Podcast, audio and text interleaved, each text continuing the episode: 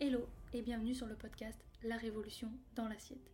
Je suis Claire, photographe culinaire et créatrice de recettes végétales, passionnée et engagée pour un avenir plus responsable. Chaque semaine, je te retrouve seule ou accompagnée de mes invités à la découverte d'une alimentation végétale et plus responsable. Ensemble, nous allons ouvrir les portes de l'univers végétal et partir l'explorer. Alors installe-toi bien et c'est parti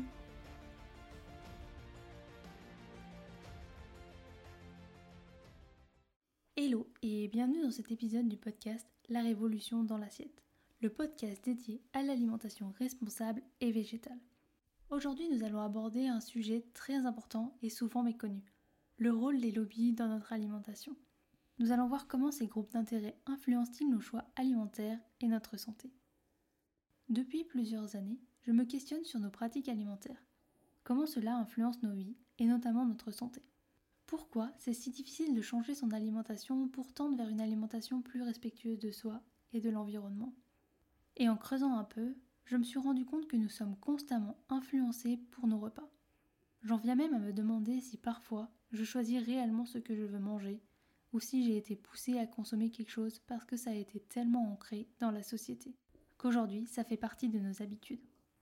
L'intention à travers cet épisode est de sensibiliser à ce sujet concernant le rôle des lobbies dans notre alimentation, car il soulève des questions essentielles sur les pratiques de l'industrie alimentaire et leur impact sur notre santé, notre environnement, notre économie. Les lobbies représentent des groupes d'intérêt qui cherchent à influencer les décisions politiques en leur faveur. Dans le cas de l'industrie alimentaire, les lobbies peuvent promouvoir des pratiques alimentaires qui ne sont pas toujours en accord avec notre santé et notre bien-être. En tant que consommateur, il est important de comprendre comment ces lobbies opèrent et comment ils peuvent affecter notre alimentation et notre qualité de vie. Mais qu'est-ce qu'un lobby?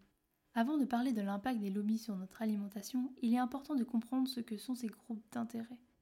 Un lobby est un groupe d'individus ou une organisation qui cherche à influencer les décisions politiques ou économiques en faveur de leurs intérêts. Ce sont souvent des groupes d'intérêt bien organisés dotés de moyens financiers importants et un réseau d'influence étendu. Leur objectif est de faire valoir leur point de vue auprès de décideurs politiques ou économiques afin d'obtenir des avantages pour leur secteur d'activité. Les lobbies peuvent être actifs dans de nombreux domaines l'agriculture, l'industrie alimentaire, la santé, l'environnement et bien d'autres encore. Ils peuvent chercher à influencer des décisions politiques afin qu'elles soient favorables pour eux telles que les subventions ou encore la modification de la réglementation environnementale ou sanitaire. Ils peuvent également chercher à influencer l'opinion publique en menant des campagnes de communication ou en finançant des études et des recherches qui vont dans leur sens. Les lobbies sont présents dans le secteur de l'alimentation, car il s'agit d'un secteur économique crucial qui génère des profits importants pour de nombreuses entreprises. Les lobbies agissent donc pour influencer les politiques publiques et les réglementations en matière d'alimentation dans le seul but de protéger les intérêts de ces entreprises et d'augmenter leurs profits. Ainsi, ils peuvent s'opposer à des réglementations visant à améliorer la qualité nutritionnelle des aliments, à réduire l'utilisation de pesticides ou encore à encourager les alternatives végétales à la viande. C'est l'une des raisons qui fait qu'il n'y a pas ou très peu de changements au niveau politique en ce qui concerne la réduction du réchauffement climatique. Les lobbies sont tellement influents et puissants qu'ils bloquent certaines lois visant à préserver notre planète. Mais comment ils agissent? Ils agissent en coulisses pour influencer les politiques et les réglementations en faveur de l'industrie agroalimentaire. Par exemple, en finançant des études qui vantent les bienfaits de certains produits, promeuvent des réglementations qui leur sont favorables et exercent des pressions sur le gouvernement pour protéger leurs intérêts. Les lobbies ont également une influence sur les médias en finançant des publicités et des reportages qui représentent des informations biaisées en faveur de l'industrie agroalimentaire.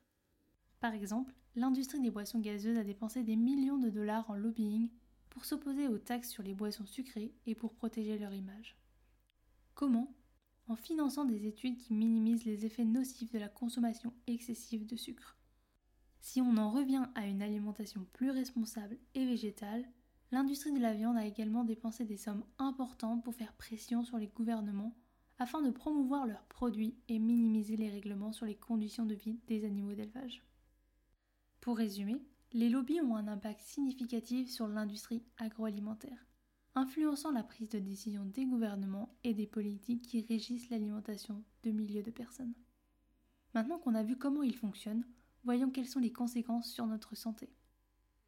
Car il y a un impact direct sur notre santé. Leur influence peut conduire à des choix peu sains, voire dangereux pour notre santé, notamment par l'utilisation d'additifs alimentaires et des perturbateurs endocriniens souvent utilisés par l'industrie agroalimentaire. Les lobbies utilisent leurs ressources financières, leur influence et leur pouvoir pour faire pression sur les décideurs politiques et les entreprises de l'industrie agroalimentaire dans le but de défendre leurs intérêts commerciaux. Cela peut conduire à la promotion d'aliments peu nutritifs, riches en sucre, en gras et en sel, au détriment de choix alimentaires plus sains et plus respectueux de l'environnement, mais aussi d'influencer la réglementation alimentaire, la recherche et l'information disponibles pour que nous, consommateurs, nous soyons biaisés pour prendre des décisions éclairées en matière d'alimentation. Et ce, de plusieurs manières que j'ai déjà mentionnées. L'une d'elles, et qui nous influence directement, est par des stratégies de marketing et de la publicité pour promouvoir des aliments spécifiques qui peuvent être malsains mais rentables pour eux. Ensuite, plus subtil, c'est en finançant des études scientifiques pour soutenir leurs produits et discréditer les études indépendantes qui pourraient présenter des résultats différents mais aussi en exerçant des pressions politiques pour empêcher la réglementation ou la taxation des aliments malsains. Tout cela peut contribuer à orienter les choix alimentaires des consommateurs vers des opinions qui sont plus rentables pour les lobbies plutôt que des options plus saines, plus durables pour l'environnement. Je sais, tout cela est effrayant. Et en temps parlant, j'ai beaucoup de colère en moi, mais aussi de la tristesse. Combien de vies auraient pu être épargnées à cause de maladies causées par ces influences? Tu dois sûrement te demander comment on peut agir pour lutter contre ces lobbyistes. En tout cas, moi, je me suis posé la question. Quelles sont les alternatives, les initiatives et les solutions possibles pour une alimentation plus saine, plus responsable envers l'environnement et pour nous-mêmes? En ce qui concerne le gouvernement, plusieurs options possibles. L'obligation de transparence pour les lobbies, l'interdiction de certaines pratiques de lobbying ou encore la mise en place de quotas pour limiter leur présence dans les commissions. Mais bon, nous sommes encore loin pour que ça bouge au niveau de notre gouvernement, alors autant miser sur nous, consommateurs, car ensemble on peut faire de grandes choses et pourquoi pas changer le monde de demain. Et là, plusieurs possibilités. 1. Boycotter les produits de certaines marques ou signer des pétitions pour demander des réformes législatives. 2. Exposer les pratiques des lobbies et éduquer le public sur les enjeux liés à l'alimentation, comme cet épisode de podcast. Et 3. Tendre vers une alimentation plus responsable et aussi un moyen de limiter l'influence des lobbies, les mouvements tels que le véganisme, le bio, le local ou encore le zéro déchet sont autant d'alternatives possibles et ainsi tendre vers une consommation plus responsable. Et si on faisait un petit résumé? Donc on a vu que les lobbies ont un impact considérable sur notre alimentation. Ils influencent les politiques et les choix des consommateurs, ce qui peut avoir des conséquences sur notre santé et sur l'environnement. Ils sont motivés par des intérêts financiers et cherchent à maximiser leurs profits, souvent au détriment de la santé publique. Cependant, il existe des moyens de limiter leur influence. Au niveau des gouvernements, au niveau des consommateurs, nous, on peut faire des choix plus conscients, en lisant les étiquettes des produits et en choisissant des aliments issus de l'agriculture biologique, végétale et locale. Ce qu'il faut retenir, c'est qu'en tant que consommateur, nous avons le pouvoir de changer les choses en faisant des choix plus responsables. En restant informés sur les enjeux de l'alimentation et en choisissant des produits plus sains et respectueux de l'environnement, nous pouvons contribuer à un système alimentaire plus équitable et plus durable.